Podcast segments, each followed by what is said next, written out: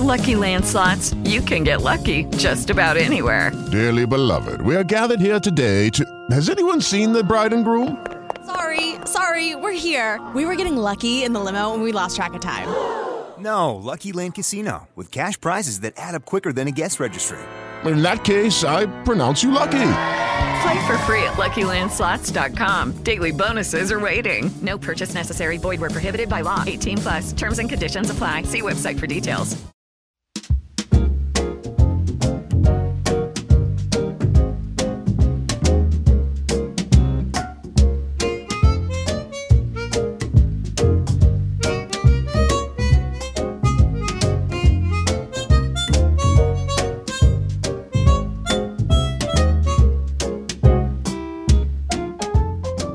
Hola a todos, bienvenidos, bienvenidas. Esto es Cena para Tres y este es nuestro segundo episodio y lo estamos grabando hoy, 5 de septiembre de 2017. Cena para Tres es una producción conjunta de V Podcast y Emilcar FM. En este programa, tres presentadores propondremos tres episodios de diferentes podcasts y debatiremos sobre sus contenidos. Yo soy José Luis Hurtado y seré el segundo anfitrión de este Cena para Tres que pasa a tener formato cuatrimestral. Es lo que tiene estar tan ocupados haciendo tantos podcasts. Pero eso sí, mm, prometemos esta vez cumplir nuestra palabra y tener estas eh, cenas de primavera, de otoño y de invierno. A mí me ha tocado la cena de otoño, la cena de septiembre, pero antes dejarme que os presente a los demás. Al otro lado de Skype está Emilio Cano desde Murcia. ¿Qué tal, Emilio? Pues muy bien, lleno de energía después de unas vacaciones estupendas, aunque a juzgar por los previos de, de este podcast, que quedarán en el anonimato, con muchísima menos energía de la que habéis traído vosotros.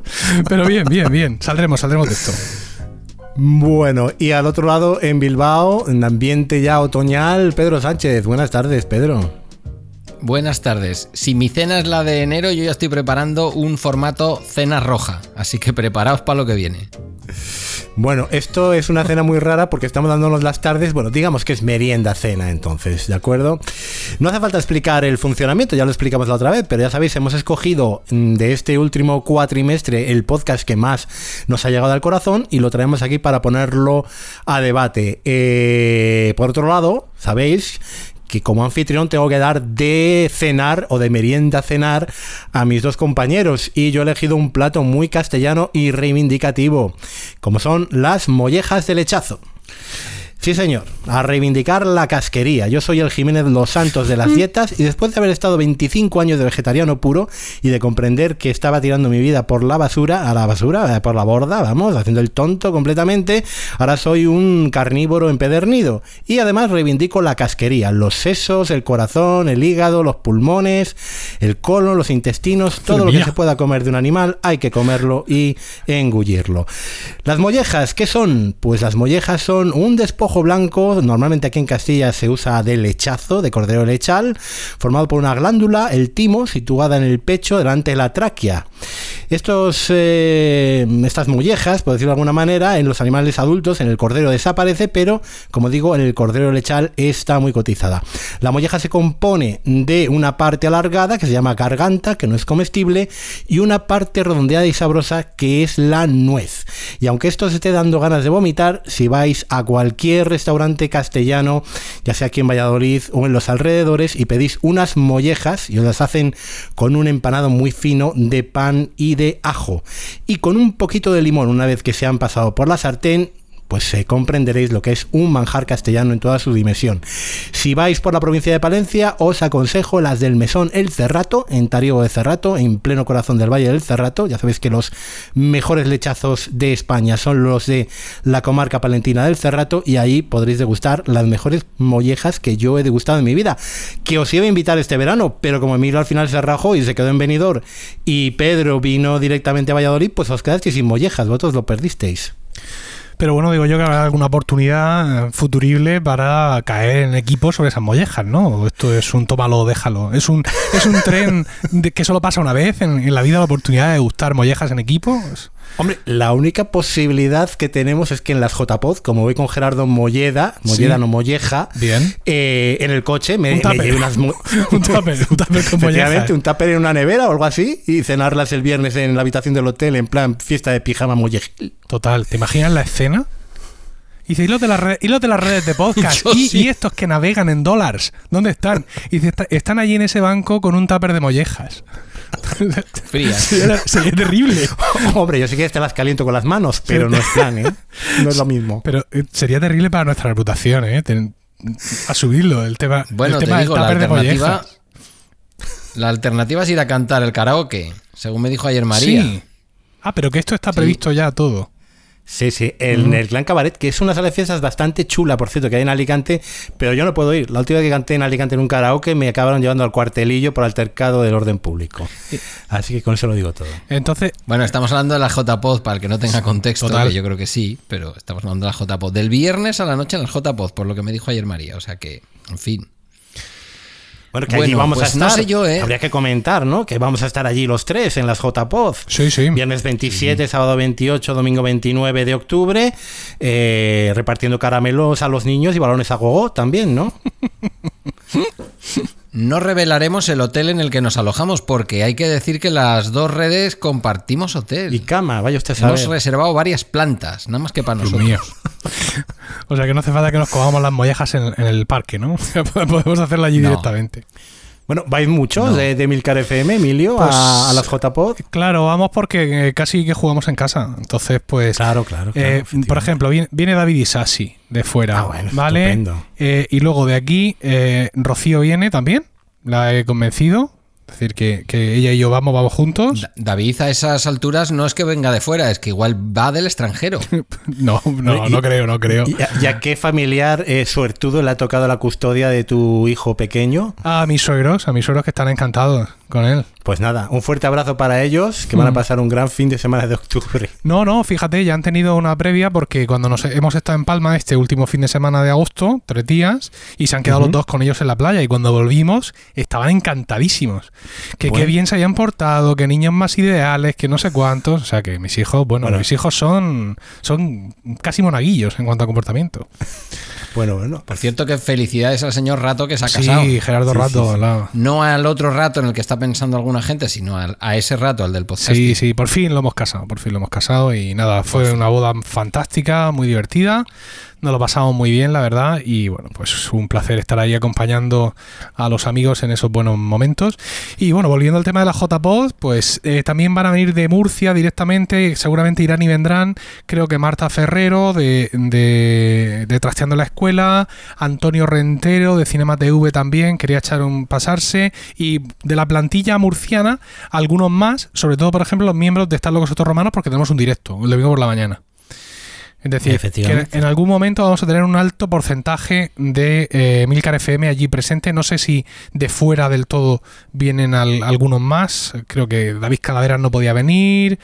Y mm, los de Suiza, evidentemente, no. El de China tampoco. Y algún miembro undercover que tenemos por ahí, no sé, no le he preguntado todavía. Pero bueno, vamos a estar bastantes. Jefe, yo no sé quién viene de nuestro lado. Sé que voy yo y sé que voy con Gerardo, poco más. Pues nosotros vamos unos cuantos también, hombre. Ya lo verás. Bueno, bueno, sorpresa. Mira, esto no estaba preparado, ¿ves? Y por cierto, en la boda de Gerardo Rato nos dieron mollejas, ¿verdad, Emilio? No, no, no, no. Fue. No, no, no. Pero escucha, pero tuve un, un contacto mm, con las mollejas ese mismo día. Porque por la mañana. Oye, lo puedes contar, Sí, ¿verdad? sí, sí. No, no le ha vendido nada a Lola ni nada. No, no, no. Pero no tiene que ver con la boda, ¿eh? Quiero decir, eh, el, el sábado por la mañana, Rocío y yo estuvimos en Inca, que es una población de allí de, de- de Mallorca, y fuimos a un restaurante pues tradicional de allí, a uno de cuantos muchos puede haber. Y bueno, pues quisimos pedir algo tradicional. Entonces vimos eh, frito mallorquín y dijimos, ah, pues vamos a preguntar qué lleva. Oiga, buen, buen hombre, ¿qué lleva el frito mallorquín? Bueno, pues eso es un frito donde están todas las vísceras, todas las tripas del de no sé cuánto. Y empezó ahí a men- a mencionar casquería. Y yo cuando vi que Rocío perdía el color dije, bueno, quizá optemos por este ratatouille que hacen ustedes aquí, que se llama tumbón o algo así. Y bueno, eso fue lo que tomamos. Pero vamos, estuvimos a punto de tomarnos un montón de casquerías y no hubiéramos preguntado antes. Pues, pues de, de Inca creo que es Tony Mateu, que es eh, compañero nuestro nuevo Y- este año. Y el SEAT. Y el SEAT Inca también. Sí, que lo sí, sí. Bueno, ¿Qué iba a decir? En- os veo, os veo de fin de semana de bodas en Palma de Mallorca. Os veo de fin de semana largo en la J Poz en Alicante. Es- ¿estáis reenamorando? Ah, ¿Pero quién? eh, no, no sé si. No sé si es una- tú, tú y José Luis. No, hombre. Yo no está en Palma de estoy, Mallorca. estoy preguntándole a él con su señora esposa. Sí, Ah, vale, vale, vale. Hombre, Yo decía yo. ahora que tenemos los niños un poco más mayores y que son más adjudicables, pues la verdad es que sí estamos aprovechando para pasar más tiempo juntos Qué y para hacer algunas cosas más. No, no sé si tu pregunta va con un doble sentido. En plan, No. si estamos buscando hacer crecer a la familia y vas, vas- estás a sueldo de ella en ese aspecto. Eso yo sí que suponía que a lo mejor era para el Ola. No lo que- bueno, sí lo he querido decir, pero sin decirlo. Tú has sido el que ha puesto el dedo en la Porque eres muy ladino y no me fío de ti. Yo creo que eso se soluciona con una encuesta en Twitter, ¿eh? Sí, claro, bueno. clarísimamente. Va a ser lo que diga Rocío, o sea que va a dar igual. Qué mamones. O los oyentes, o los A ver oyentes. si va a pasar como con el De Twitch. verdad, tener amigos para Bueno, esto. los comentarios, ya sabéis, a estas cuestiones tan importantes en la web de milcar.fm barra cena para tres, ¿vale? Y ahora, Y en, en avpodcast.net barra cena para tres, ahí No, hombre. No, hombre. Ahí, ahí la- la- las donaciones. Comentarios, comentarios sobre la vida sexual de los Emilcar, no. En AV Podcast no, por- no porque no los apruebo, más que otra cosa. nosotros podéis preguntarnos si queréis que llevemos el tupper de mollejas a Alicante y repartirlo entre los podcasters amigos. O Hey guys, it is Ryan. I'm not sure if you know this about me, but I'm a bit of a fun fanatic when I can. I like to work, but I like fun too. It's a thing. And now the truth is out there. I can tell you about my favorite place to have fun Chumba Casino. They have hundreds of social casino style games to choose from, with new games released each week. You can play for free anytime, anywhere. And each day brings a new chance to collect daily bonuses. So join me in the fun. Sign up now at chumbacasino.com. With the Lucky Land slots, you can get lucky just about anywhere. This is your captain speaking. Uh, we've got clear runway and the weather's fine, but we're just going to circle up here a while and uh, get lucky. No, no, nothing like that. It's just these cash prizes add up quick. So I suggest you sit back, keep your tray table upright, and start getting lucky. Play for free at LuckyLandSlots.com. Are you feeling lucky? No purchase necessary. Void where prohibited by law. 18 plus terms and conditions apply. See website for details. los enemigos. ¿no? Mira, No sé. esa, esa encuesta sí la podías hacer en tu cuenta de Twitter. El tema de Mi mollejas. cuenta de Twitter está, está bajo mínimo. Pero La he es que, limpiado, claro, pero. es que a tu cuenta de Twitter ya solo le falta una encuesta de mollejas ahora mismo para, para completar ese, ese cuadro extraño que.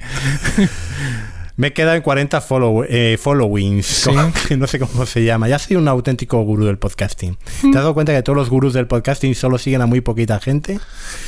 Pues Ah. sí, lo mío es un suicidio en redes sociales en toda regla. Lo tengo que retransmitir en Periscope. Bueno, Pero un suicidio es raro. Espere- No sabes si es un sí. suicidio o no es. Esperemos que sea una, una Estoy, fase. pero no estoy. Es una fase. Hay que, hay que, Sí, hay que aguantarle.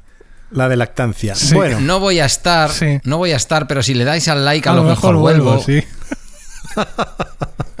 no, ahora lo que se lleva es cortar la mitad del podcast y decir, si queréis escucharlo entero, hacemos un Patreon y ya sabéis, Paganini. Oh, qué bueno. Y si no pagáis lo suficiente, dejamos de hacer el podcast.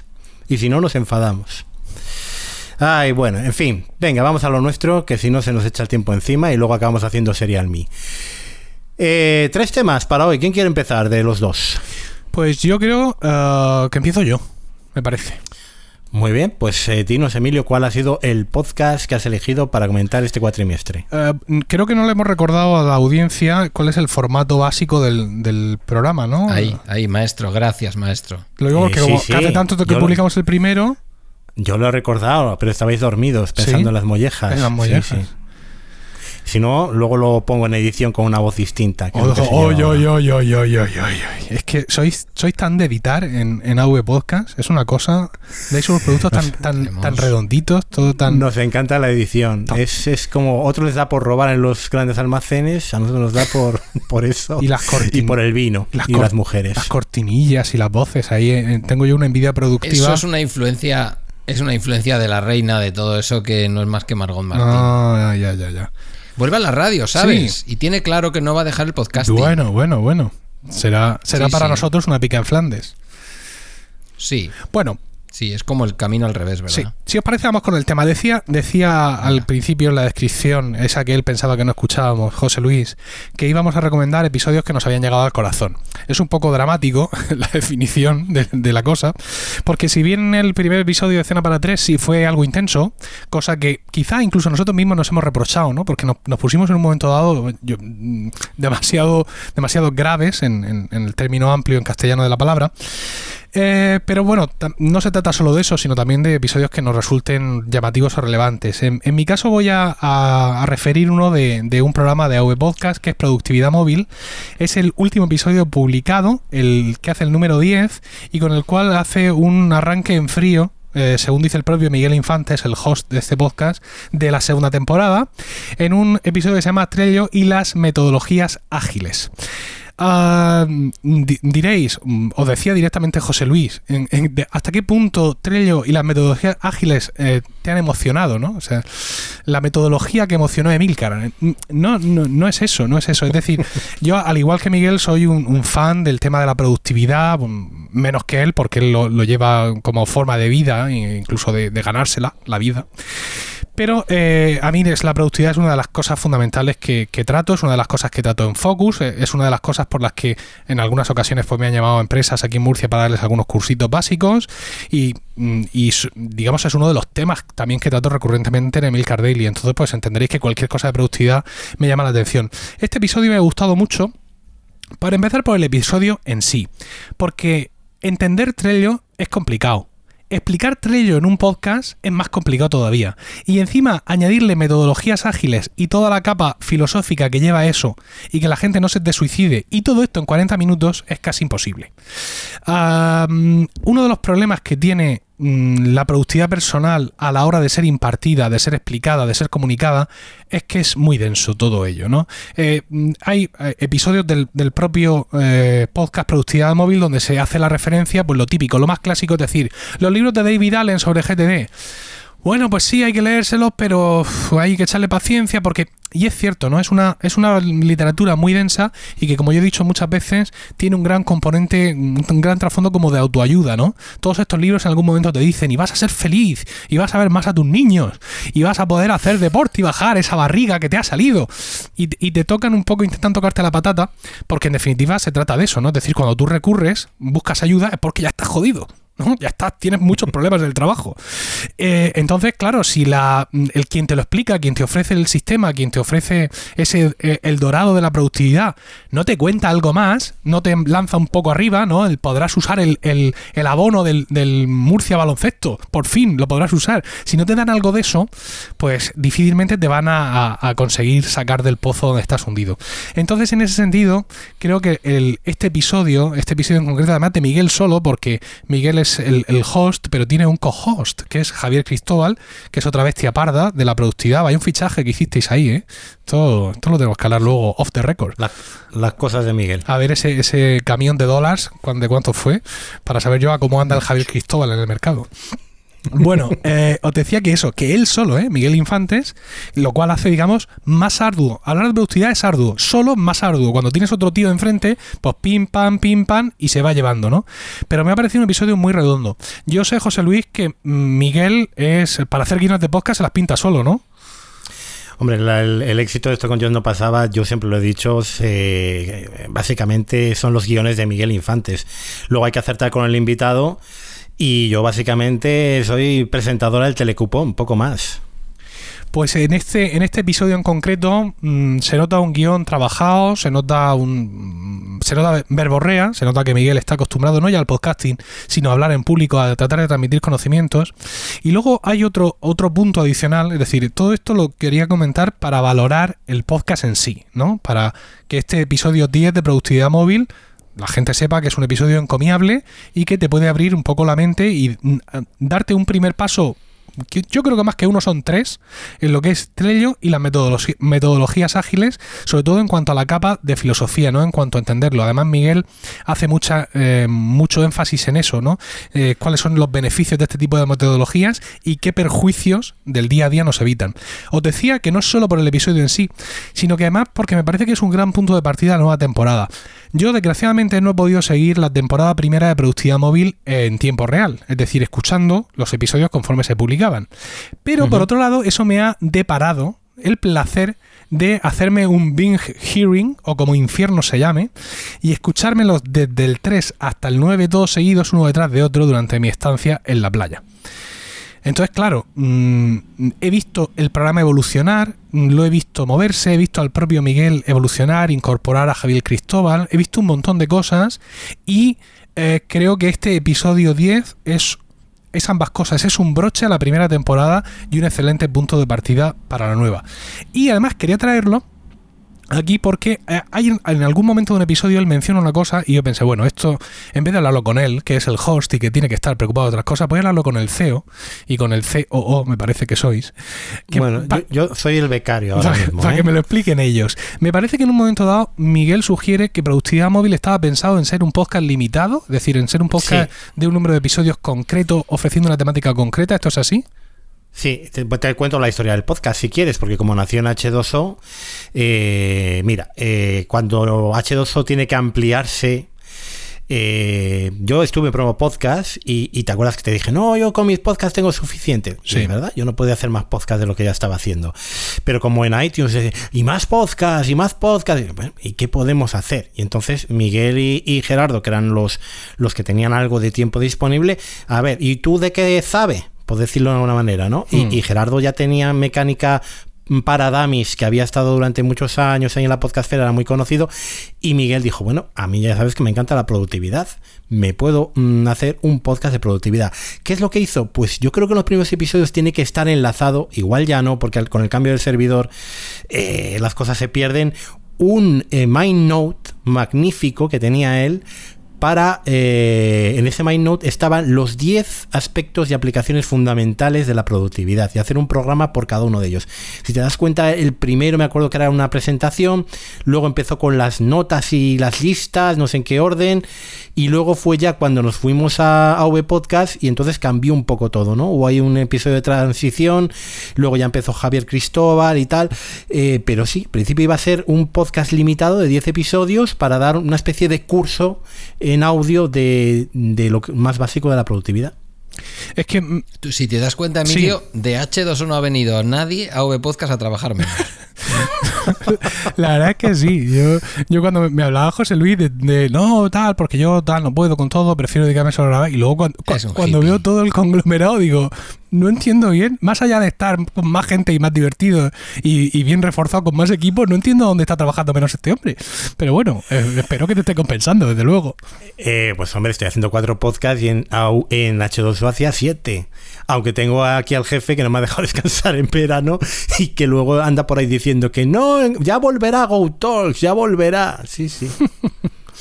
Bueno, pues eso, me, me- me ha llamado mucho la atención como en ese momento, en- no, no recuerdo bien en qué episodio es, pero el podcast pivota, ¿no? El- cosa que hacen mucho las startups ahora mismo, y eh, digamos se, se pone ambicioso, ¿vale? Es decir, eh, mm, deja de seguir una especie de menú, ¿no? Ese, seguramente ese MyNote legendario que tú citabas, José Luis, y empieza a, a no tener horizontes. Mm, A, a a funcionar como un podcast con su periodicidad mm, mensual y pues a hablar, digamos, abiertamente de la productividad With the Lucky Land slots, you can get lucky just about anywhere.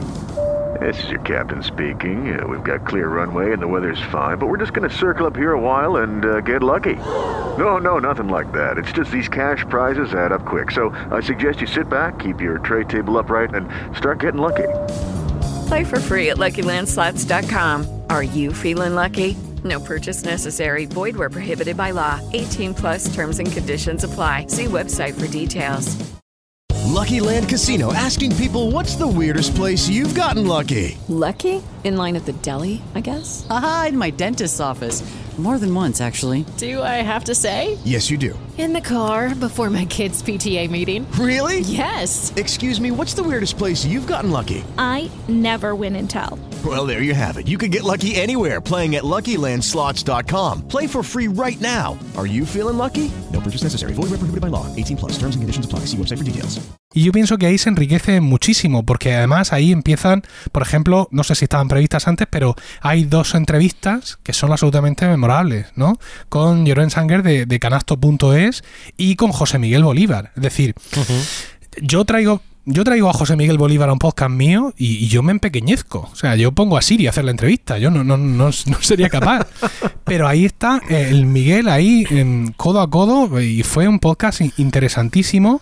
Y bueno, la verdad es que ya te digo, mm, el traer aquí este Productividad Móvil 10 no es solo por el episodio en sí y por lo que contiene. Me lo he escuchado cinco veces. Me lo escuché. Sí, sí, sí, sí. me lo escuché, mira. Miguel esta noche no mea, no duerme ni hace Que no, ya verás cómo lo hace todo. Mira, entre el 31, el 31 que sale, entre eh, esos dos, tres primeros días me lo escuché dos veces. Le di dos repasos. Y entre ayer y hoy me lo he escuchado las otras tres. Estoy encantado. Yo, si te soy sincero. Con la cantidad de porno que hay en internet. Ya lo creo. escuchas esos cinco. Ya lo creo que es porno, pero. Yo no sé de dónde saca los invitados este hombre. No sé qué agenda debe tener. Yo a veces me dice, oye, que para el próximo os viene no sé quién. Y yo digo, ¿seguro? Y dice, sí, sí. Y me pasa la captura de, la red social pertinente. Digo, joder. Digo, yo es que esto no lo podría hacer ni de coña. El problema de Miguel es que tiene el tiempo todavía más medido que, que yo, porque está metido en 80.000 cosas. Y es un señor que además, o un señor, como si fuera un señor mayor, es una persona que además está laboralmente a la alza. O sea, es que, es que se le están disputando, bueno, que, el hombre no, no, da de sí, no, no da de sí más porque, bueno, yo creo que se ha dado todo el mundo cuenta de lo mucho que vale y, y laboralmente es también de los que está monetizando el podcasting sin, sin ver un duro directo del podcasting, ¿no? A nivel laboral. Entonces, Pero una pregunta, una pregunta. Yo quiero aquí lanzar una pregunta. A este buen hombre que es el. ¿Cómo eras? ¿Cinturón naranja? Sí, sí. Cinturón naranja, vale. Esto de la productividad no ocupa mucho tiempo pensar en ello. No nos baja la productividad estar tanto tiempo con lo de la productividad. Hombre. Luego Miguel ya me pasará a cuchillo por Telegram, pero es igual, yo lo pregunto lo mismo. No, no, no lo has planteado mal. Y tiene, y de hecho, cuando, cuando formas o eres formado en productividad es una de las advertencias. Es decir, muchas de los errores, por ejemplo, un error muy clásico que yo he cometido mucho es, venga, quiero meterme en esta historia de la productividad personal y te tiras dos semanas probando un montón de aplicaciones distintas. Y yendo para arriba, para abajo, mariposeando sobre una sobre otra. Eso es el mal, ¿vale? Pero formarte para saber cómo hacer mejor tu trabajo no es perder productividad, es prepararte para ganar productividad. Aunque tenemos bien claro todos que nuestro trabajo es hacer nuestro trabajo. ¿No? Ese es el, trabajo que tengamos, nuestro trabajo es hacerlo en concreto y no todo el, floreo alrededor, pero yo pienso que es, bueno, es una parte de formación muy importante, es el tiempo mm, básico que necesitas para aprender cómo luego funcionar mejor y es un tiempo que vas a recuperar por centuplicado después, yo lo, lo tengo en ese sentido muy, muy, muy claro. De todas maneras, Emilio, eh, hay una época, una temporada donde tú pierdes ese tiempo buscando la aplicación, pero luego una vez ya que te decantas, eh, recuperas todo ese tiempo. Yo me acuerdo que estuve Things, OmniFocus, instalaba Things, se me quedaba pequeño. Eh, sobre todo con el tema este del, hoy, ¿no? Que tiene que ser hoy, lo destacado es hoy, a mí eso no me vale. luego me iba a OmniFocus, oh, esto es muy difícil. Volví a Things, esto se me queda pequeño. Mm, y al final ya te pones unos cuantos días seguidos con OmniFocus, te aprendes a, utilizarlo. Es verdad que yo, eh, cuando he sido suscriptor de Focus, los vídeos que tú tienes de OmniFocus te facilitan muchísimo la, la, tarea de aprender OmniFocus en, en un par de tardes y luego a, tirar. Es que cuando ya sabes manejar tu, tu, aplicación y la implementas en el día a día, no sabes eh, lo, bueno, no sabes Pedro, que es el que no la usa, no sabes lo muchísimo que te simplifica la vida y, te, ayuda a organizarte, ¿no? Es luego automático todo. Yo, en, el ayuntamiento hemos recibido bastante formación, los, los, que estábamos gestionando proyectos, ¿no? Hemos recibido bastante formación. Bueno, más allá de que te viene el formador y lo primero que te dice es que efectivamente mm, el software es el software, pero que lo importante son los conceptos y todas estas cosas, a mí lo que me ha faltado luego, porque claro, tú sales de allí con un subidón, dices, bueno, yo esto lo voy a organizar, voy a ser feliz en el trabajo, ¿no? Luego a mí me falta, pero es una cosa mía, es una tara con la que yo nací, ¿eh? Me falta traer esto al trabajo de cada día. O sea, ser capaz realmente de aplicarlo, no, no tirar pa'l monte, que es lo que termino haciendo siempre. A lo mejor es que me falta disciplina o que soy un procrastinador, lo he dicho bien, que luego dicen que estas cosas que me las invento, eh, esto me lo dicen los muchachos de la red. procrastinador también nato. Mm, claro, yo debería de ser usuario de todo este tipo de herramientas precisamente para combatir esto, pero es que me cuesta muchísimo. Bueno, eh, yo no puedo opinar de lo de procrastinador, porque si no me castran luego a mí cuando acabe esto. Pero, Puedes opinar. Pero algo hay. Pero a, a ti y a mí nos viene bien. A ti y a mí nos viene no bien nos porque tú viene mal tomarnos las cosas con calma y dejar que todo siga Claro, su tú eres curso. un ansias. A ti te puede el ansia viva que dice el otro. Ya, Entonces pero, yo pero he aprendido un telegram. a ser más paciente y creo que es mejor ser más paciente. No te queda otra, porque si no tendrías las pelotas hinchadísimas. O tendría que hacerlo yo, que es peor. Claro. Pues sí, yo, Bueno. yo creo que es una cosa que merece mucho la pena. Digamos que Sí. mm, el intentar emplear, como tú ya has anticipado un poco, ese tiempo en, en, en- en realmente cubrir esa necesidad de formación que muchas veces tenemos, porque es irónico que ah, muchos nos formamos en un área concreta, los más afortunados eh, aprenden exactamente una tarea a ejecutar, pero a pocos nos enseñan cómo organizarnos el trabajo, ¿no? Entonces, pues sí, es un tiempo, insisto, que luego recuperas y desde luego este, este episodio, insisto, para mí fundamental en, en, en esos dos temas en concreto que trata, en Trello, que es una aplicación, una ejecución, y luego la- toda la teoría de las metodología- ágiles, que para quien está iniciado es un- un- una muy interesante muestra, una perspectiva eh, muy, muy provechosa sobre cómo trabajar con ellas. Así que esta es mi recomendación, productividad móvil número 10. Y para que Ahora es cuando nos vas a hacer una oferta por productividad móvil. O, o eso luego. No, hombre. a los Neymar. ¿Cómo que no?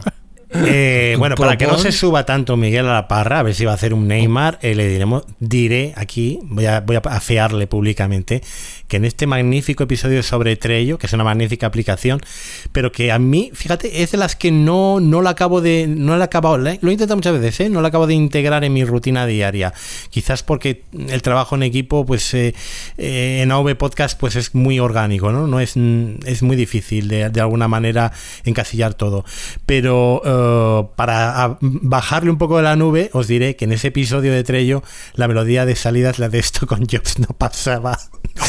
Porque Miguel, para poner las cortinillas, es un auténtico desastre. Eso ha sido una maldad terrible, pobre hombre. Lo, se lo he dicho esta mañana a él, ¿eh? Se lo he dicho esta mañana. Si tú no le das cariño, yo no le doy cariño, y este hombre viene a hablar así de él, Total. se lo va No, a llevar no, no. gratis. Yo ya he dicho que es el principal eh, responsable de que esto con yo no pasaba, que ese sí que es un podcast que ha evolucionado en dos años, esté ahora donde está. Y, y, bueno, a las pruebas me remito, o sea, es que no hace falta más que Sí, escuchar. pero tú no paras de hablar de tu libro, pero aquí Emilio ha traído productividad móvil, ¿eh? Bueno, vamos a hablar de Focus también, porque qué mejor manera de iniciarse en la productividad que con los vídeos de un cinturón naranja que dices, bueno, soy cinturón naranja, no soy el que más sabe de, de productividad. Luego siempre hay algún cuñado que te dice, es que no sabes de productividad. No, no, no. A ver, una cosa es saber mucho de productividad y otra cosa es saberla comunicar. No es lo mismo el que sabe mucho y el que sabe enseñarlo. Y yo... Sergio. Sergio Solís me dijo ese día una cosa muy interesante. Ese día, digo un día que leímos un comentario que a mí no me gustó un pelo. Me dijo una cosa muy interesante. La gente puede ser académica y saber un montón de las cosas, o oír una lección por delante de ti y saberlo explicar. Mira. Y a mí dije, mira, Sergio, la has clavado. Eso es lo que necesitamos. Menos académicos, menos gente con birrete y más gente que nos sepa explicar las cosas, aunque se haya tenido que pegar un trabajazo para entenderlas él previamente y después ser capaz de, ser capaz de Hombre, comunicarlas. pues, pues ahí voy. Estamos ¿no? de peloteo, ¿eh? Estamos de peloteo, no, pero sí, es que sí, esto lo llevaba No, yo dentro todo el verano. son. Me estáis, Las cosas haciendo la, me estáis haciendo la pelota para que no me lleve a Miguel Infantes. No, no, yo te he pedido pasta nada más. Mira, yo voy a ser muy sincero. Eh, tú puedes leerte varios manuales de. OmniFocus o puedes coger y verte en un par de tardes los vídeos de Focus que tiene Emilio en Focus. Y verdaderamente, él, aunque sea cinturón naranja, lo sabe explicar muy bien, muy básicamente. Lo mismo pasa con Hindenburg, ¿no? Hindenburg te puedes meter en la web y verte los 40 o 50 o 60 tutoriales que tiene en inglés y seguro que te vas a enterar también. O puedes dejar que te lo explique Emilio en, en 7, 8 vídeos, lo más básico, lo más de la forma más sencilla. Y yo verdaderamente, mm, ahí está mi recomendación, ¿no? Pero bueno, ahí lo dejo.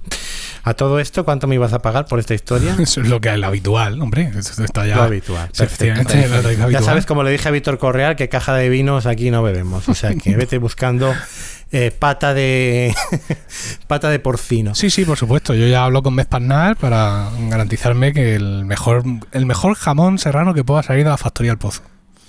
Pero el jamón, ¿cuál es? ¿La pierna de Mezpaznar o, o un...? No, no, no, no, no. Uno de verdad, Ah, de verdad, de verdad. Aquí estamos faltando al respeto y a una cantidad de De gente. Yo, como ya no estoy en Twitter. Bueno, Miguel, eh, no se lo tengas en cuenta, no sabe lo que dice. eh, señor eh, Pedro María, Pedro Mari, ¿Qué? ¿cuál es su podcast este tri- cuatrimestre? Yo voy a hablar del gran apagón. Ah, muy bien. Podcast muy interesante. Además está de moda porque eh, tenemos a María Jesús Espinosa Los Monteros en las JPoz de Te ponente. estás liando. Te estás liando. Voy a hablar de un podcast. Yo voy a hablar de un podcast, ¿vale? No voy a hablar de teatro radiado. Voy a hablar de un podcast. Que es ¿Esto, un eh, minuto. ¿Esto es cena para tres o haciendo amigos? ¿Cómo, ¿Cómo se llamaba? Que es que se me acabo de olvidar del título. No, no, no, no, no te líes. No, no me lleves que sé dónde me quieres llevar. No quiero problemas yo con la gente de prisa que esos te mandan unos marselleses a casa y tienen los días contados. Eh, no, yo sé que cuando propuse el, el episodio del que vamos a hablar, em, tú, José Luis, dijiste, oh my god, ¿esto qué es? Y lo- te lo aclaré rápido porque no quería problemas, yo tampoco. Es un episodio magnífico para enmarcar, a mi modo de ver, para enmarcar. Es verdad que yo mm, soy de su club de fans, de Deco, el compañero que hace desde Nueva York un minuto en Nueva York, que salvo por la mentira del título, no es un minuto en la vida, ha sido un minuto en Nueva York, Jamás. tarda un ratito más en contarnos las cosas. Es un podcast extraordinario que yo recomiendo encarecidamente. Pero es un, un minuto de, un minuto de Juego de Tronos, digamos. De la concepción espacio-temporal de Juego de Tronos. Eh, sí, sí, sí, sí. Vale. Es el típico minuto en que da tiempo a coger el ave dragón, subir al otro lado, pasar el muro, quemar el muro, volver, mandar cinco cuervos. Vale. Este tipo de minutos. Sois unos, tro- sois unos trolls, el- sois unos trolls terribles. Sí. Es- es- es que- muy, muy mala gente. Insisto, eh, estáis desatados, estáis desinhibidos. Yo ya te he dicho al principio que incluso he evitado tomarme la Ámbar Export, que tiene 7 grados o 7 grados y medio antes de hacer el programa, una cervecita roja de estas aragonesa. Tú sabes, Porque luego el niño anda diciendo que su padre tiene un problema de alcoholismo. tú sabes, Emilio, que cuando vino a Valladolid llenó mi nevera de una cerveza llamada Mau Maestra, que tiene más gradación que un general de brigada, que me tomé yo una por la noche, un día que estaba aquí solo y tuve que ir a la cama cuatro patas gateando por el pasillo. Oh, Qué exagerado es. Si además las compró él en el corte inglés de debajo de su casa. Bajo tu, co- tu consejo y dictamen. A ver, hacía un día de calor de la leche y me dice, ah, tengo que comprar unas cervezas. ¿Qué cerveza te gusta? Digo, yo últimamente he descubierto la Mau Maestra que lleva un viaje de lúpulo que parece una paleale de esta riquísima. Digo, pero esa no es muy apropiada para el día de hoy porque hace calor. Y el día de hoy es, pues eso, para beber una cosa ligerita, que no lleve mucho alcohol. Ese día sí que las probamos, pero no las bebimos. Pero luego, mm, no sé si al día siguiente o cuando te tomaste aquella y dije, claro, si no estás acostumbrado. Yo es que esto-. Cuando vas a agua mineral, vas a agua mineral. Bueno, Eso es. que nos desviamos Bueno, del tema. venga. Yo estaba recomendando eh, un episodio de este verano, no recuerdo exactamente la fecha, pero yo creo que será como el cuarto o así por la cola de los que lleva publicados Deco. Vale, ya os pondré el enlace, Eh, queridos oyentes, que esto no son formas. en el podcast Un Minuto en Nueva York, en donde nos habla, jovencillos, millennials, de Emilio para abajo, incluyendo a Emilio, que quizás no habéis tenido la oportunidad de vivir todos estos acontecimientos en una edad ya nacida para la vida, del gran apagón del blackout que se vivió en la ciudad de Nueva York la noche del 13 al 14 de julio del año 1977. Su 20 aniversario me pilló a mí en Nueva York, en uno de esos viajes internacionales que hago como, como gerifalte del podcasting. Y eh, 20 años después, es decir, en el 40 aniversario de aquel, de aquel suceso, de aquel gran apagón, pues Deco dedicó un programa, como no podía ser de otra manera, con su maestría y con su manera de narrar, que a mí me, me obnubila y me deja hipnotizado, a este fenómeno, a este fenómeno que allí en Estados Unidos y en Nueva York se conoce como blackout y que aquí se conoció como el Gran Apagón. No ha sido el único apagón grande que ha, que ha sufrido la ciudad de Nueva York. Había habido otro en el año 65 y hubo otro después en el 2003.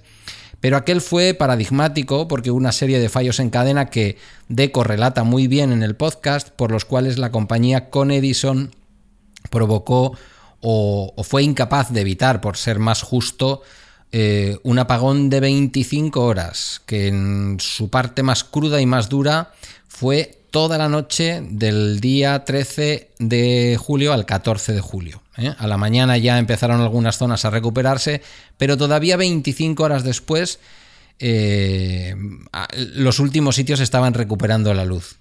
Se produjeron saqueos, imaginaos la ciudad de Nueva York, toda la ciudad de Nueva York, toda, ni un solo rincón, excepto algún barrio del sur de Queens, se quedó absolutamente a oscuras, eh, ascensores parados en esa ciudad tan llena de rascacielos, eh, las emisoras de televisión, las emisoras de radio, una meteorología como, como, la que yo conocí hace 20 años cuando estuve en Nueva York, con una humedad y un calor intensos a mediados de julio en esa zona de los Estados Unidos. Mm, una meteorología que, que hizo que se sufriera el calor mm, sin disponer de aires acondicionados, lo cual puede parecer un problema del primer mundo, como suele decir Emilio, pero no es un tema menor. Pero además también una meteorología que tuvo que ver con lo, con lo sucedido, porque un rayo cayó sobre una subestación muy importante en aquel momento para dar servicio a toda la ciudad de Nueva York, sobre el río o cercana al río Hudson. Em, afectó también a la cercana central nuclear de, Nueva, de Indian Point, la central que parece ser que da eh, toda la cobertura energética, o daba en aquel momento la mayor parte de la cobertura energética en la ciudad de Nueva York, y eh, hizo que toda la red se desconectara por, por, el famoso rayo. ¿Sabéis esto que pasa? Yo no sé si, si en Valladolid y en Murcia sigue pasando, por aquí todavía ya se nota menos, pero se sigue notando a veces cuando un rayo, cuando hay una tormenta fuerte, que a veces hay como un pequeño apagoncito de unos segundos, uh -huh. se va la luz, vuelve la luz. Sí. Deco lo explica bastante bien, es un sistema de seguridad que tienen los, los sistemas eléctricos por los cuales se desconecta la sobretensión que produce el rayo pues hace lo que tenga que hacer y se rearma todo el sistema. Lo que ocurrió es que por la negligencia, por la falta de mantenimiento la antigüedad, la falta de inversión en una ciudad como la de Nueva York que estaba viviendo una crisis económica y una crisis social brutal, pues no se rearmó el sistema, el sistema se fue sobrecargando y al final la compañía no pudo dar cobertura a, a las necesidades energéticas y se cayó todo el sistema.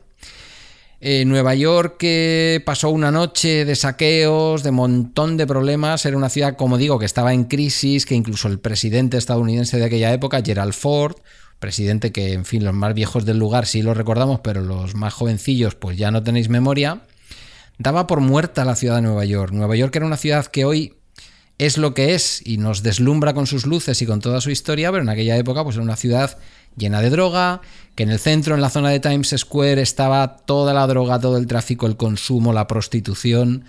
En fin, no era un sitio tan sencillo. Yo creo que esto es algo que, por cierto, se verá en la serie de Deuce, las crónicas de Times Square, que está que ha publicado HBO, ha, ha estrenado su primer episodio, su episodio piloto. Eh, no, porque The Deuce no. es eh, el año 71. Esto se ha visto en The Get Down. Eso iba a decirte, sí, que en The Get Down hay un episodio donde sí. sale el apagón. De hecho, Correcto, y además lo dice Deco. The Get Down mmm, enseña ese momento. Aquí voy a ser un poco más preciso. Lo que quiero decir es que en, en la de Deus eh, se ve de alguna manera un poco ese contexto sí, socioeconómico, sí, sí, ¿vale? Es un poco a lo que me refería.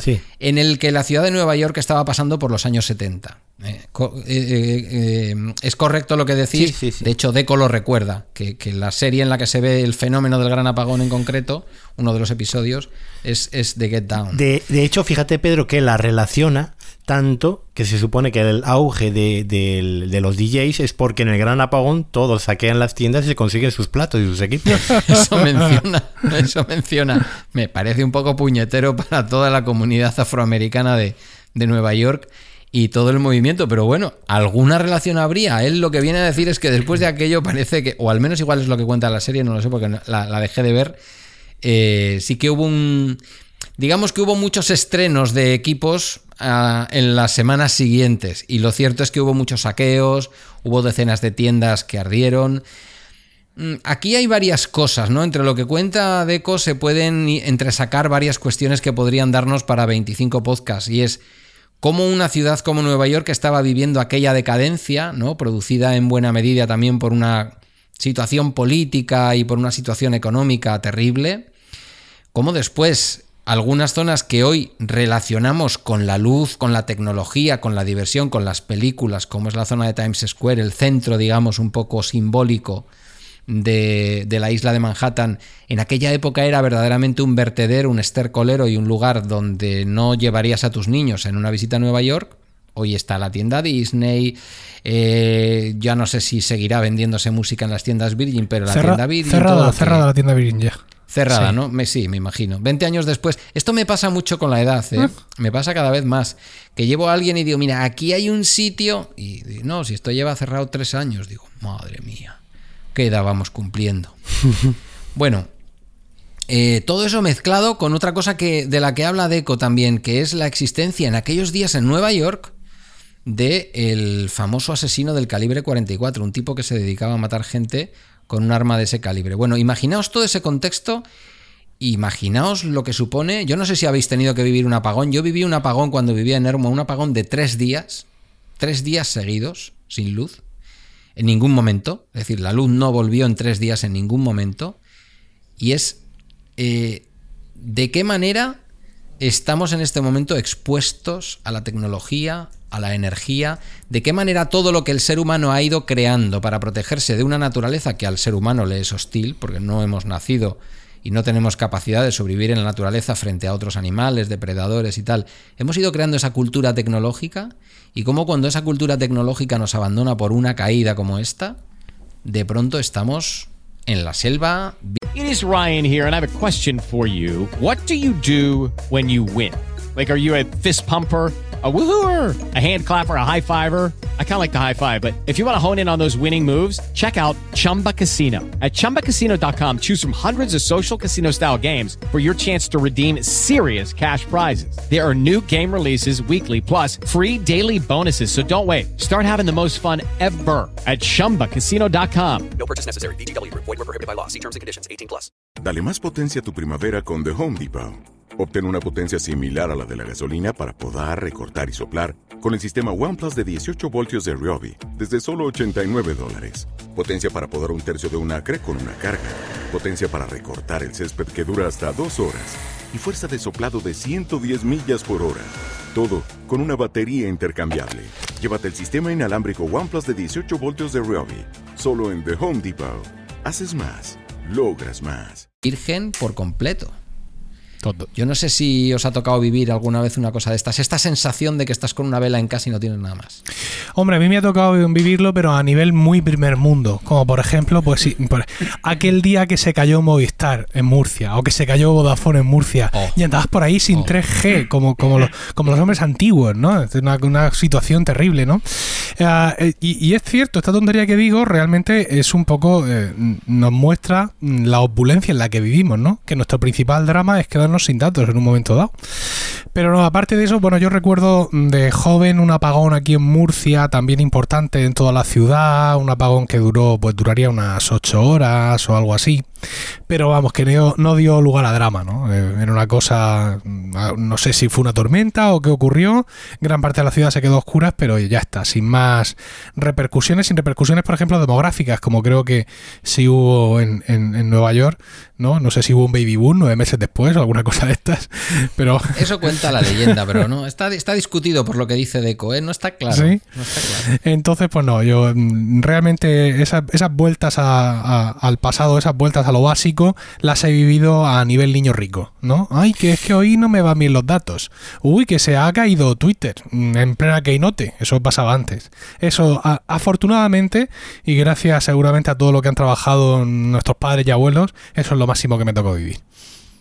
Oye, pero te das cuenta, Emilio, que esos apagones que vivimos eh, mínimos, ¿eh? pero de pequeños, no eran tan traumáticos como lo serían ahora, porque yo recuerdo habernos quedado sin luz igual una tarde, eh, siendo niño yo, y, bueno, pues que no tenías tele y que igual cenabas un sándwich frío, ¿no?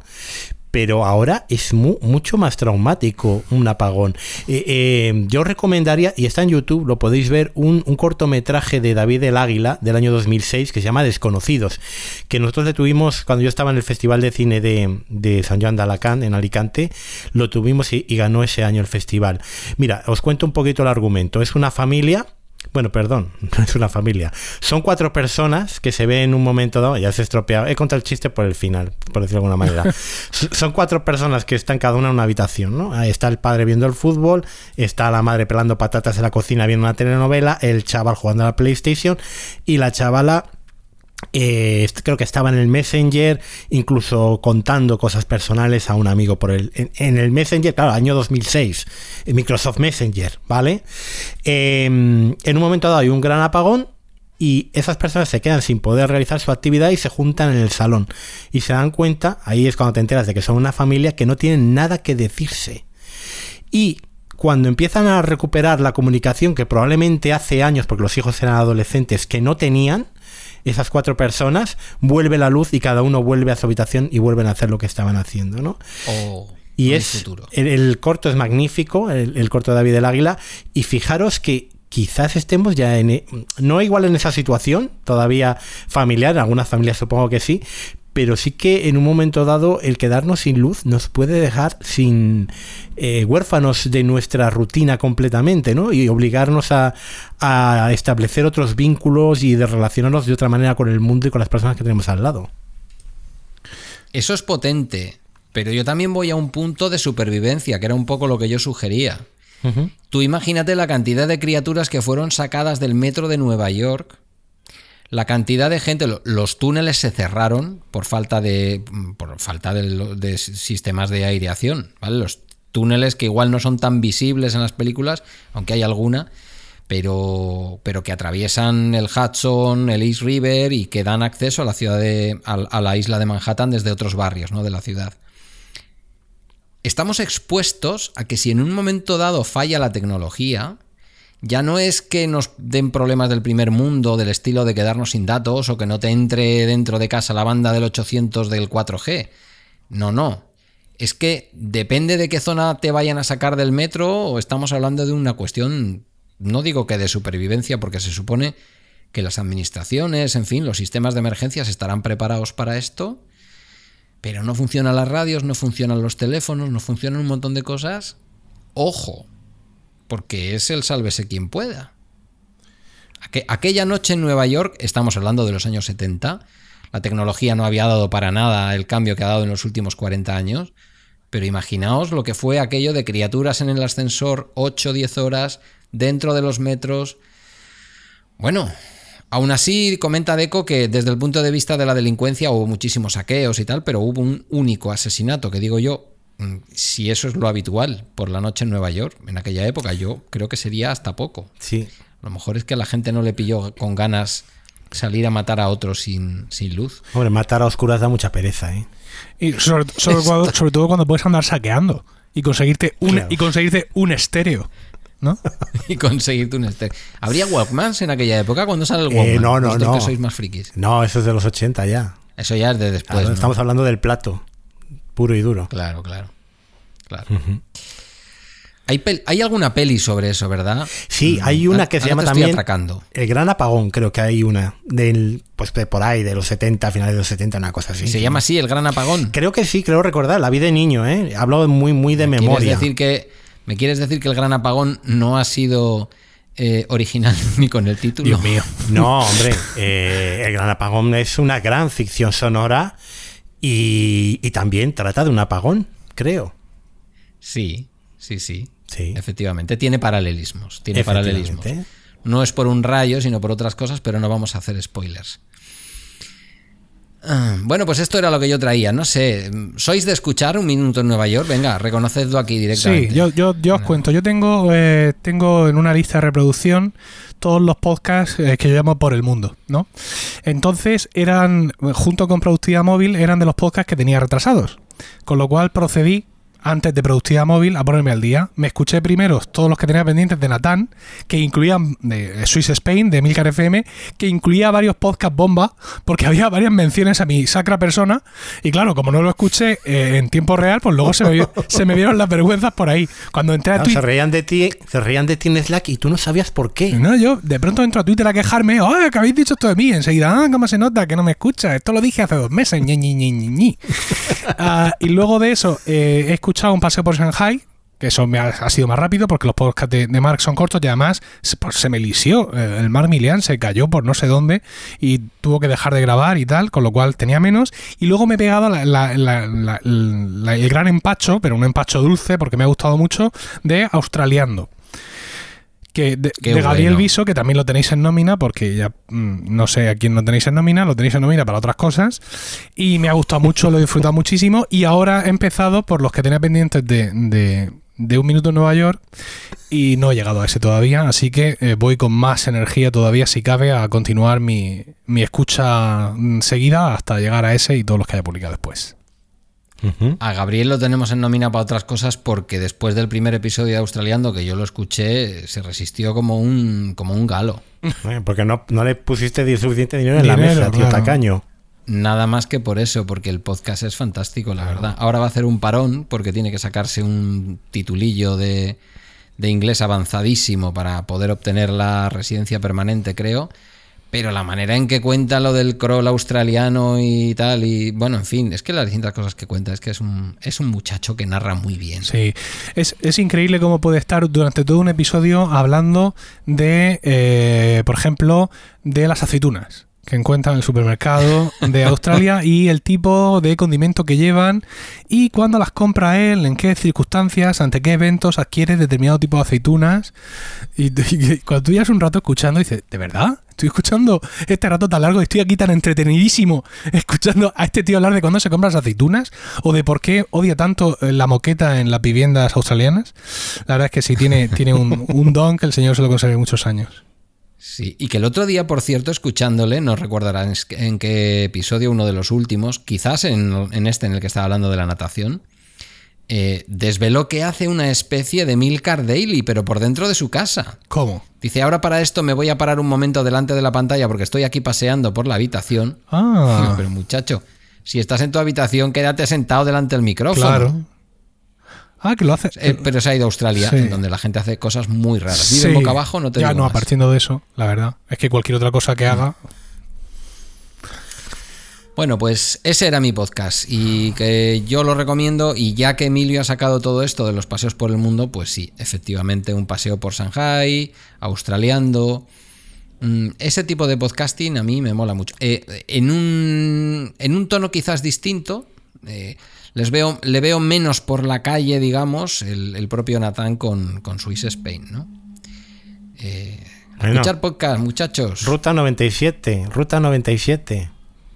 También. También. Pero bueno, de Ruta 97, espérate. Vale. ¿Hemos escuchado las previews? Que me decía alguien el otro día que cómo se escuchan las previews. Pues escuchándolas. Bueno. Eh, pero todavía no hay, todavía no hay episodios. Todavía no hay hablaremos de, de Ruta 97. Tenemos a Tony Mateo ahí grabando. Bueno, vamos con el último podcast que he elegido yo, básicamente por trolear aquí a Emilio, porque si él ha amenazado con pagar la cláusula de rescisión de Miguel Infantes, ¿qué haríamos, Pedro, con tanto dinero? Tú fundírtelo en cerveza, seguro, pero yo que soy el Pepito Grillo que está al lado de tu oreja diciendo de no, no, yo te diría, paga la cláusula de David Isasi, paga la cláusula de David Isasi. Entonces estaríamos empatados, básicamente. ¿Para perspectiva o en general? No, no, para todo. Para Pa' todo. todo, Este vale. chico vale para todo. Yo, desde luego, eh, bueno, tengo una gran, gran, gran fervor, más que a la Virgen de Lourdes, a David Isasi, en todas sus facetas, como presentador y director de Perspectiva, que es un podcast magnífico, como, eh, bueno, co-host de, de Proyecto Macintosh, el, el podcast de, de Apple de, de, de Milcar FM, e incluso como troll en el canal de Esto con Dios no pasaba, que también es otra faceta que he descubierto hace poco y que me río mucho con, con David. En todo caso, eh, Perspectiva es el podcast que he traído yo aquí hoy. Mm, es uno de mis podcasts favoritos de Milcar FM. Tú decías antes, ¿qué podcast escuchas? Yo solo escucho podcast ya de Cuonda, de, de Spain Media y de Podium. Yo estos podcasts de gente no profesional como vosotros no me interesan. Bueno, total, que hago una excepción solamente por David Isasi y por perspectiva. ¿Y qué episodio de perspectiva traer? Pues a ver, si es un episodio que a la vez puede ensalzar eh, perspectiva como podcast en sí mismo, como un punto de encuentro empresarial donde David te cuenta las historias de las empresas, te cuenta además la información empresarial más reciente de una forma tan didáctica, tan interesante, tan entretenida y, además ahora últimamente ha, empezado con mm, hacer programas de debate, ¿no? Programas donde verdaderamente retoma el título de, su, programa y da una perspectiva muy completa sobre un sector de, la industria, de la tecnología o, del mundo financiero. Y este es el caso del último programa. Y como digo, si además de traer un programa mm, de perspectiva que es redondo, puedo trolear a Emilio, pues, claro. pues ¿qué más puedo pedir? No, ¿Qué más puedo pedir? Desde luego. Porque dilo, dilo, que no lo has dicho. ¿De qué va el último programa pues publicado el, el último publicado, este sí que tiene vacaciones, no como otros que estamos en otras redes pobres.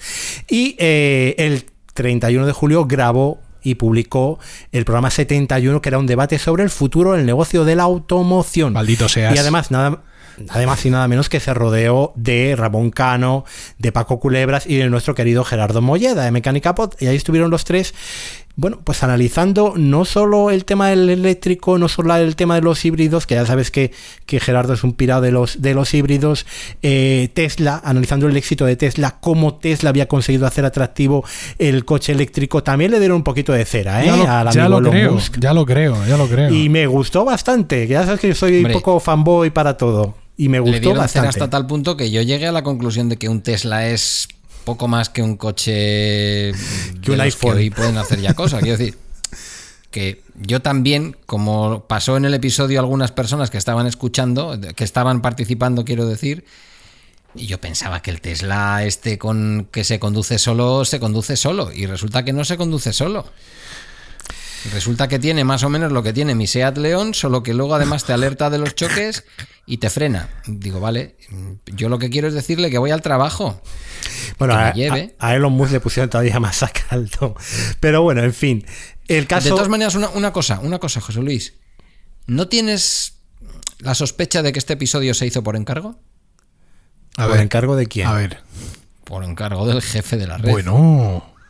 Yo, creo que el jefe de la red estaba tan estresado por esa época que no estaba ni para hacer encargos.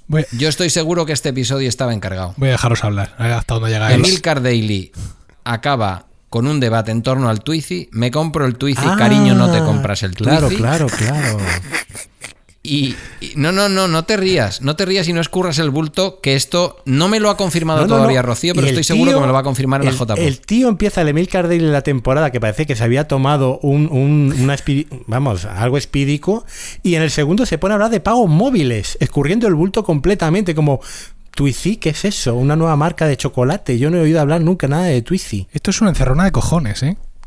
¿Se puede decir cojones en el podcast? Sí, esto es una realidad. Madre mía, pero estáis fatal de lo vuestro, ¿eh? No, mira, esto no es ningún encargo. David tiene, eh, por supuesto, como todos los podcasters de Milcar FM, libertad para hablar del coche eléctrico cuando ellos quieran. Ah, y, aparte de eso, el, una cosa que tenía preparada desde hacía tiempo y que no afecta en ningún momento a esa compra del Renault Twizy que haré en algún momento cuando considere que es oportuno y sin dar más explicaciones cuando drogues a tu mujer o hagas como yo, aprovechar que mi pareja se va de vacaciones para cambiar la tele. Pues sí. Y cuando vuelve, esta no es la misma tele, no, sí que es la misma. Habrá estirado, habrá dado el estirón. Claro, pero tú en tu, en tu caso cuela, porque es una tele por otra. Pero yo tengo un gran C4 Picasso y cambiar por el Twitch, sí, ¿eh? ¿sabes? O sea, de 5 más 2 plazas a una más una, si es pequeño, yo creo que se va a dar cuenta, con lo cual eso no me vale.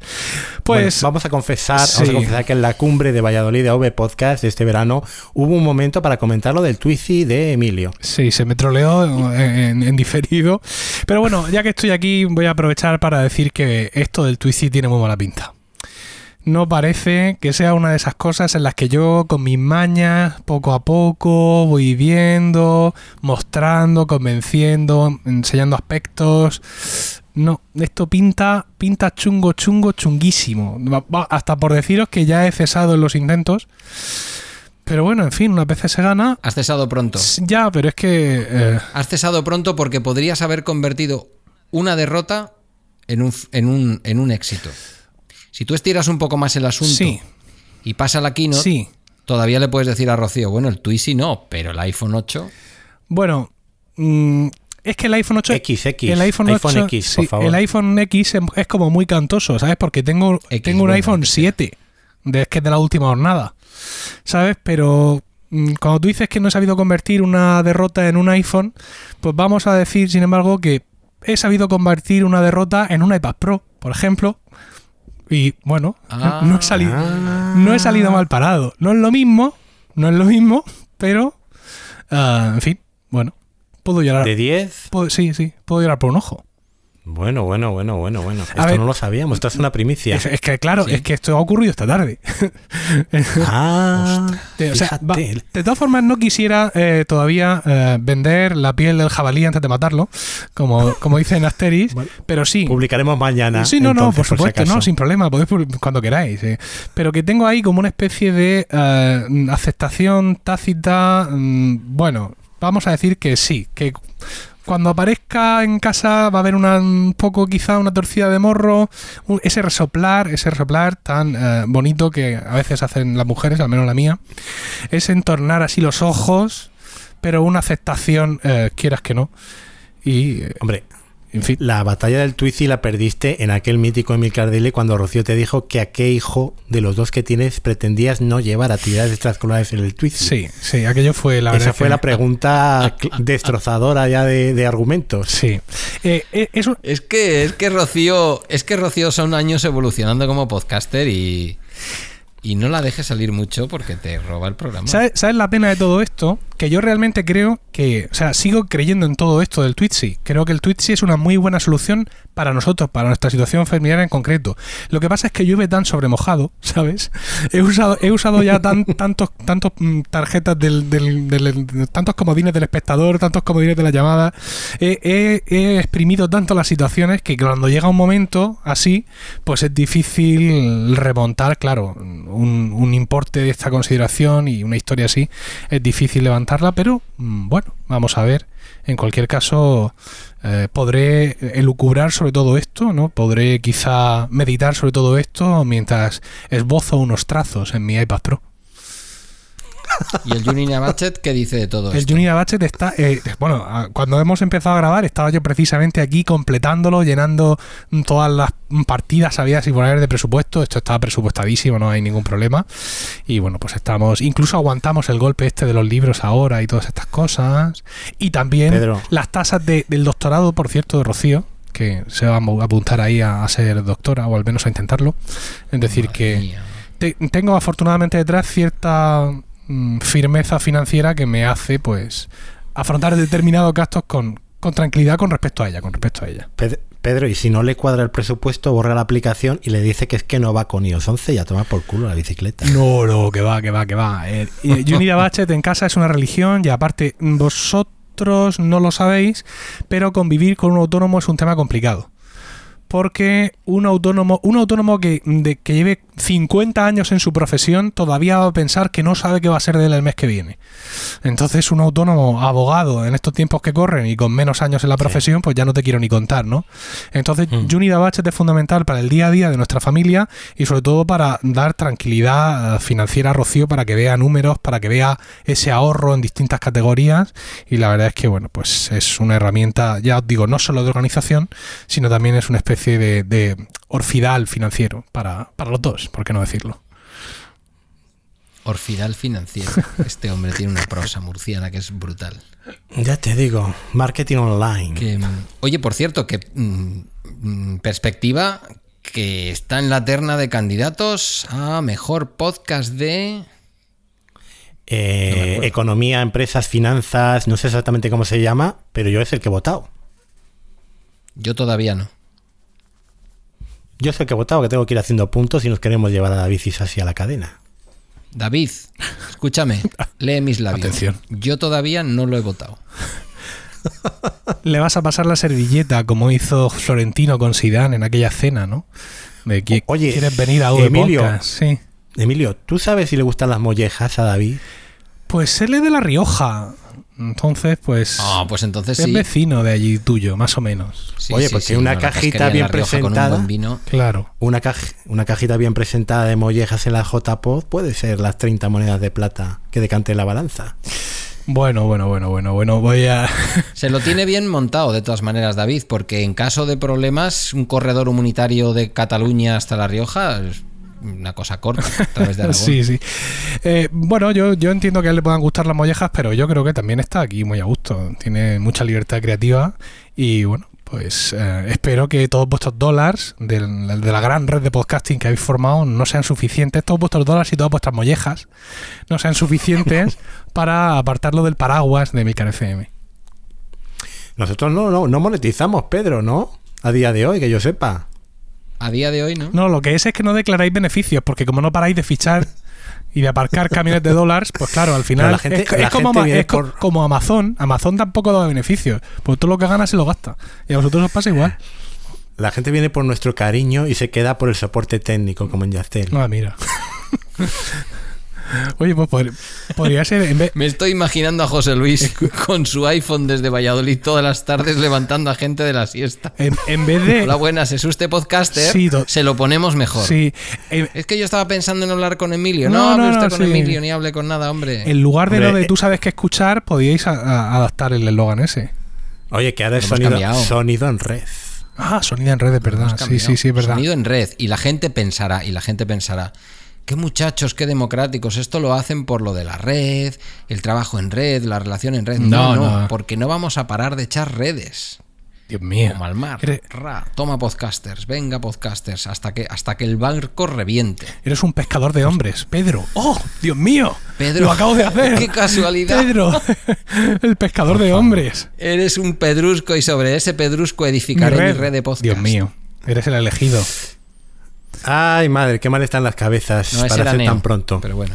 Bueno, nos hemos desviado un poco del episodio de perspectiva, ¿eh? Yo creo que tenía, Sí, que sí, tenía mucha le hemos quitado perspectiva a perspectiva. Sí. Es verdad. Bueno, Sí, la verdad es que le dieron mucha cera a, a Tesla, cosa que ha provocado reacciones incluso en, en la propia red, pero yo pienso que, que no está mal, es decir, los coches de Tesla son fantásticos, todos conocemos sus pros y sus contras, pero el, el entrar un poco más, no a intentar desmitificar eh, la marca, pues no está mal, no está mal, digamos, tener de vez en cuando otros puntos de vista que no sean, digamos, el absoluto embelesamiento. Yo el otro día iba por la Torre de la Horadada, Alicante, y por poco me como una redonda entera porque vi pasar un Tesla y me quedé así girando como un idiota. Entonces, pues bueno, son puntos de vista interesantes eh, y también conviene, conviene escucharlos. A mí me gustó mucho cómo llevó David toda la, toda la gestión del, del- del debate y es un podcast además que he escuchado dos veces en esta tendencia mía reciente de reescuchar. Por cierto, Sí, sí. O- Overcast ha puesto, cuando te has escuchado uno, te- ahora en el play ha puesto así como un circulico para arriba de que, oye, que te lo vas a reescuchar, cuidado. Sí, Lo sí, está- sí, y está sí, muy sí. gracioso. Y bueno, ya la verdad es que lo, lo he disfrutado mucho el podcast y me, me- me agrada eh, que lo hayas traído aquí porque efectivamente ha, ha tenido David episodios muy buenos esta temporada, muy, muy, muy buenos. Y este yo creo que fue un acabar por todo lo alto, ¿no? El acabar la temporada, una gran temporada, acabarla la verdad es que muy bien. Tú sabes que yo soy una persona eh, bastante sugestionable. Entonces yo me acuerdo que cuando hizo el pi- episodio de Coca-Cola hace ya tiempo, vine a casa frenético y me tomé una Coca-Cola. Cuando hizo el de los, los ositos estos de goma eh, Haribo, se Sí, llaman, sí. me parece. Sí. Mm, Fui corriendo a una pastelería a, a por un Haribo y yo estoy deseando que no haga ningún programa sobre ningún fabricante de armas ni nada por el estilo. mío. Por lo que pueda pasar. De todas maneras, volviendo al tema de Tesla y, y tú como iPhoneero de origen que eres, eh, Pedro también es, eh, ha sido usuario de iPhone, ¿no te parece que el Tesla cumple un poco o está en el papel de lo que fue el iPhone en su primera versión? Os iba a preguntar un poco por ahí. Os iba a preguntar yo a vosotros. ¿No estáis un poco con Tesla, mm, relacionando Tesla con Apple y os la pone un poco como que se nota algo dentro de vuestro pantalón cuando habláis de Tesla porque lo relacionáis de alguna manera con el mundo Apple? Y sabéis que yo soy absolutamente Apple también, ¿eh? Quitando, quitando no, el iPhone. No tanto por la relación con Apple, sino por el, el- Yo he hablado en el primer Jobs de la temporada de eso, ¿no? De, de la conexión emocional con Apple. Porque yo creo A que eso, se, a eso me refiero. se Sí, produce una refiero, conexión emocional. Y, y ya ves tú cómo era el primer iPhone. Como teléfono era un eh, desastre. ¿eh? Eh, la gestión de llamadas y todo era muy, muy mejorable. Sin embargo, era aquello, aquella avanzadilla, aquel icono que te hacía desear y que sabías que estabas eh, ante el siguiente paso, ¿no? De la evolución tecnológica. Y eso es lo que pasa, ¿no? Conexión emocional, más saber que estás con, con algo que va a ser el futuro dentro de unos años y sabes que no es perfecto. Y en el programa de, de David, eh, todos los invitados y tal lo comentaban, ¿no? Hablaban de las flaquezas de- del Tesla. Pero aún así, mm, es como decir, voy a vivir 10 años o 15 años por delante de todos los demás. Y eso era lo que significaba tener el primer iPhone. Estabas 5 años por delante de todos los tíos que pasaban a tu lado en la calle. Yo, mm, eh, en este sentido, hay, una diferencia que me hubiera gustado además poner de manifiesto en, el propio desarrollo del programa de David si hubiera estado allí. Y es que, bueno, si bien efectivamente un Tesla puede tener hoy en día determinadas flaquezas, ah, tiene mm, dos cosas fundamentales. Uno es que tiene un hardware preparado ya para una conducción autónoma total, aunque esa conducción autónoma no esté todavía disponible. Pero el hardware lo tiene, con lo cual solo tienes que actualizar tu coche. ¿Vale? Con lo cual, pues sí, puede que no sé qué sea de plástico y puede que no tenga sensor de lluvia, Dios mío, pero eh, en cualquier caso, eh, hay una. Lo más fundamental de ese coche ya está ahí. Y lo segundo es que, ¿qué coche es un coche redondo? Dios mío, muy pocos. Yo he contado ya muchas veces en mis podcasts la decepción que me he llevado con el paso de los años con mi gran C4 Picasso. No porque no esté contento con el coche, que lo estoy, sino porque cada vez soy más consciente de que es un modelo de 2009 que no llevaba ni de lejos la tecnología, mm, digamos, ya básica, no, no avanzada, ¿eh? ya básica que existía en 2009 para los coches. Pero la industria entonces era de otra manera y se podía permitir esas sobradas, ¿no?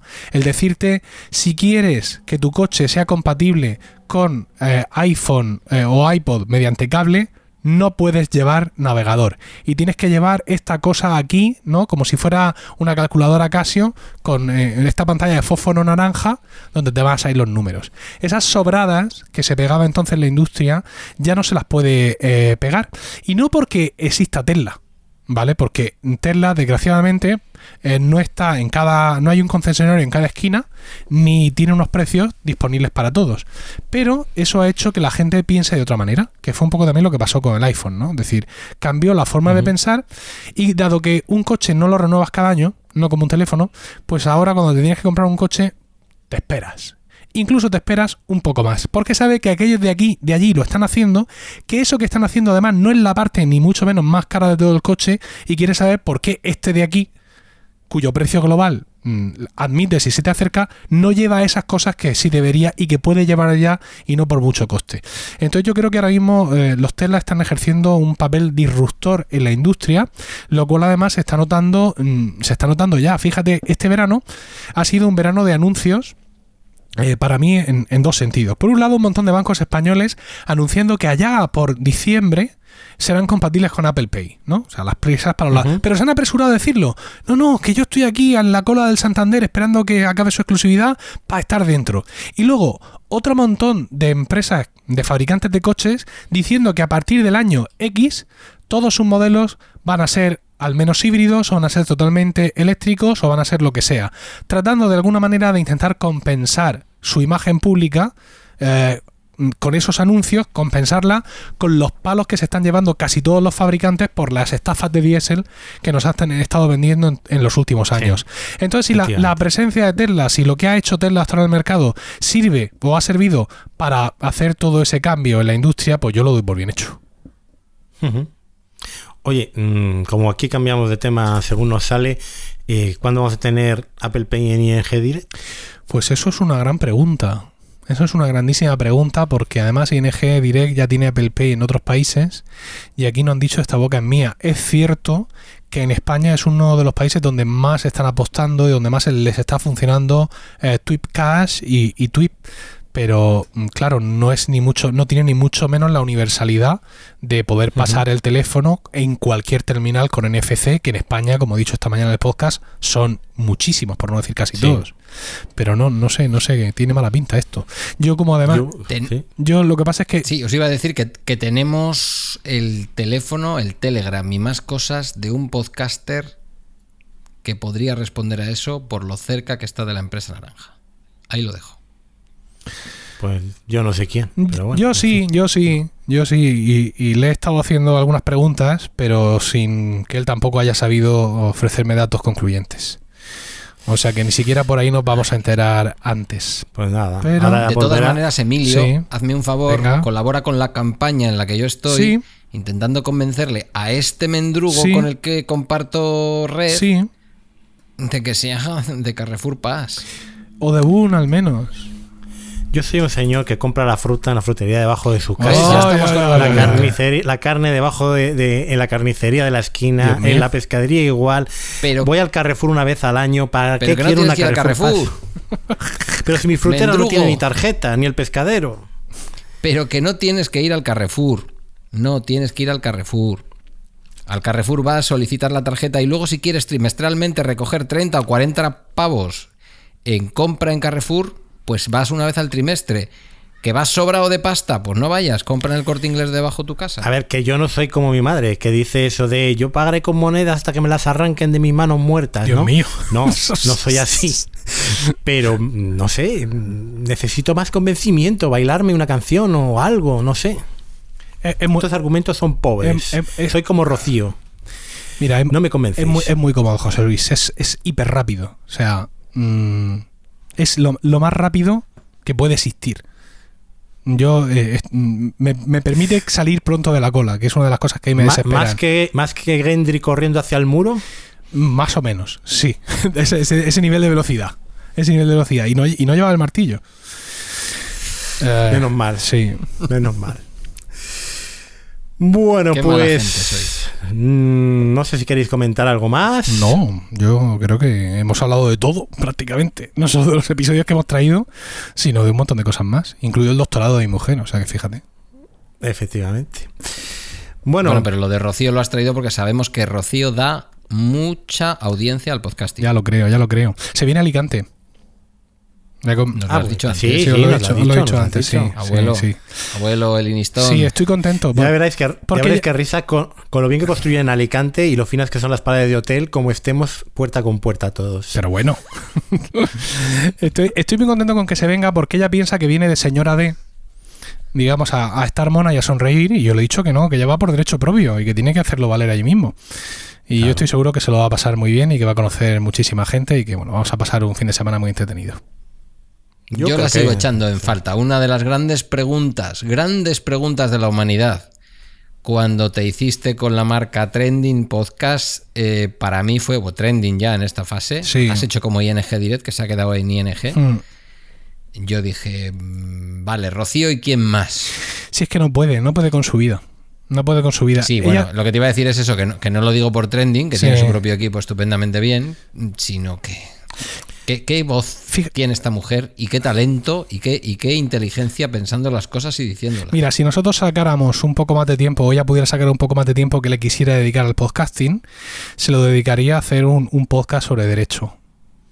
Eso es una cosa que, que a ella sí le interesa y sí le, Pues- y sí ya le llama la atención, pero ah, de momento no es posible. Este año vamos a ir un poco menos de cráneo que el año pasado porque ya el tema de que ella dé clase en la universidad lo tenemos más asumido y los nenes son un año más, que cuando son tan pequeños cada año es una conquista de, de independencia y de autonomía para todos.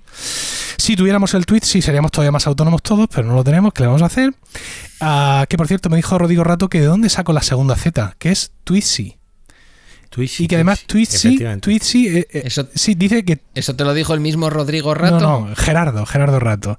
Ah, Eh, es que has dicho Rodrigo. ¿He dicho ¿eh? Rodrigo? No sé si te has oído. Sí, qué horror. Hombre, te lo prometo. Pobre Gerardo. Aquí no se edita nada, ¿eh? Bueno, yo también grabo por encima de mis Pero escúchame, que me dijo una cosa súper graciosa. Dice, ¿pero tú sabes de dónde viene Twitzy? Digo, no, ¿de dónde viene? Dice, de Too Easy. Digo, ¿qué me Demasiado cuentas? fácil, fíjate. Demasiado fácil. Bueno. Vale. No lo sé, yo te recomendaría un Zoe. Ya puestos a hablar de eléctricos de Renault, pero, pero vamos, que es bastante más caro que el Twizy. No, y sobre todo que es un coche entero. Es un coche grande para sustituir el que tengo. Y no es eso lo que yo busco ahora mismo. Y en cualquier caso, si yo buscara eso, desde luego me esperaría el Nissan Leaf nuevo, que lo van a presentar, me parece que en 48, 72 horas de que estamos hablando. Sí, y efectivamente. que tiene, tiene muy buena pinta. Veo más a Rocío por el tema de que os compréis tres patinetes eléctricos de Xiaomi. Podemos hablar con José Manuel Ramírez, a ver en cuántos los deja. Pero es que son, son absurdamente caros. Bueno, pero menos que el Twizy. Sí, menos que el Twizy. sí, sí. Yo, yo, de verdad, ese mm, programa de, de derecho, mm, por supuesto que sería un éxito, porque todo lo que hace Rocío es, es fantástico, pero el, el podcast que verdaderamente te daría eh, una audiencia inconmensurable en la cadena, cifras estratosféricas que, que sobrepasarían los sueños A más ver si hemos húmedos, pensado lo mismo. Eh, sería uno de ellos dos, ¿no? Eh, si no Te lo quieres juro, hacer lo mismo y no copiar nada, pues cuando los niños roncan, por ejemplo. No, el, el título, el título en el que yo estaba pensando hace un rato cuando lo ha dicho es La saga de los Emil. Dios mío. Pero eso suena Como la, demasiado saga de los, como la saga de los porretas. No solamente Prisa nos va a copiar a nosotros, nosotros también podemos copiar cosas de, la antigua cadena SER. Bueno, yo lo que te digo, el podcast de Sun es magnífico, el de cuando los niños duermen, pero ¿por qué no cuando los niños mm, mueren? o cuando los niños roncan, o cuando los niños... Y ahí dar mm, rienda suelta a vuestras discusiones matrimoniales que son del mayor interés en la podcastfera y allende las fronteras. Pero son de interés porque son esporádicas. Si nosotros estuviéramos ahí cada 15 Puede días, ser. la gente le perdería la gracia. Por cierto, No te creas. que ah, No te creas, ¿eh? voy a, um, no sé si como tú dices habrá vendido la exclusiva a Lola pero ah, Gerardo eh, Rato y su mujer Susana nos pidieron que a Rocío y a mí que al término del- del- de la cena de la cena de la boda subiéramos al escenario e hiciéramos allí un speech cosa que, que hicimos y yo pienso como le dije a Rocío digo esto le pongo yo ahora una melodía de entrada y otra de salida y es un Emil Daily de los nuestros El hit del año. la verdad es que nos reímos mucho ahí dándoles Qué consejos pena no haberlo grabado, haberlo transmitido en Periscope, hombre. Habla, habla con Gerardo porque yo no me creo que toda esa boda no se grabara hasta el milímetro en todos los formatos diversos y habidos y por haber. Se grabó hasta con una cámara 360, o sea que yo creo que el discurso nuestro tiene que estar grabado como 15 veces. Pues hay que recuperar ese documento y ponerlo al servicio de todos los oyentes para disfrute de, del personal. Bueno, creo que ya hemos dicho suficientes tonterías eh, por hoy. Yo me gusta más este formato, la verdad. Este, ese otro formato, el primer episodio del Pues el Zarangollo. formato es el mismo. Lo que Sí, pero es que que hemos dio por hecho lo que nos ha poneros dado la gana. en plan funeral, todo. A ver si te crees tú que hablar de Trello y de Tesla es mucho más divertido, ¿no? ¿no? Lo que pasa es que os lo habéis tomado ya con otro aire, como debe ser. Sí, es verdad. Han sido, la- Informal. han sido las mollejas. no es las cuestión, mollejas, han sido las mollejas. Lo que nos ha no es relajado. cuestión de hablar del exilio ni de ETA así entre Sí. risas, aunque ya sabes que hay una película de, de Netflix que se estrena ahora que es de un comando de tarras y de risas también, ¿no? Pero, Hombre, conociendo algunas de las pequeñas intrahistorias de la organización, te digo que si no fuera por todo el dolor que causaron, eran, vamos, eran los Monty Python's Flying Circus, pero, pero con acento vasco. Hombre, el tema de animar la selección ahí en el Mundial, eso tiene su punto, ¿eh? La verdad. Pero bueno, hasta aquí yo creo de momento este segundo Cena para tres, eh, que volverá dentro de cuatro meses, después de las Navidades. Espero que Pedro nos prepare algo ligero. No, no, no no es- es, ligero. Yo si queréis os lo adelanto, ¿eh? por ir eh, generando un poco de A tensión. ver, a ver si vas a ser tú como una vez que fui yo a un balneario a hacer dieta y me ponían por las noches bacalao a la bilbaína, A la bilbaína no. al pipí. no va a ser a la bilbaína. Es una salsa blanca que sacada de contexto puede parecer lo que no es. Dios mío. ¿Eso se puede llevar en tupper Alicante también? Sí, sí, lo que pasa es que se te cae un poco de salsa en según qué sitios y lo que te digo, puedes sacarlo de contexto por completo. Ahí lo dejo, ya está. Estáis como los- es os viscosa y blanca. de- ya os está, no puedo decir más. Desinhibidos ¿Os como ancianos. Estáis desinhibidos como ancianos. ¿Sabes cuando lo- las personas ya son muy mayores y tienen ese puntito picarón que les da igual todo? O tienen 84 años y hacen todo tipo de chistes mm, obscenos en cualquier momento. Estáis igual. Estáis igual, Dios mío.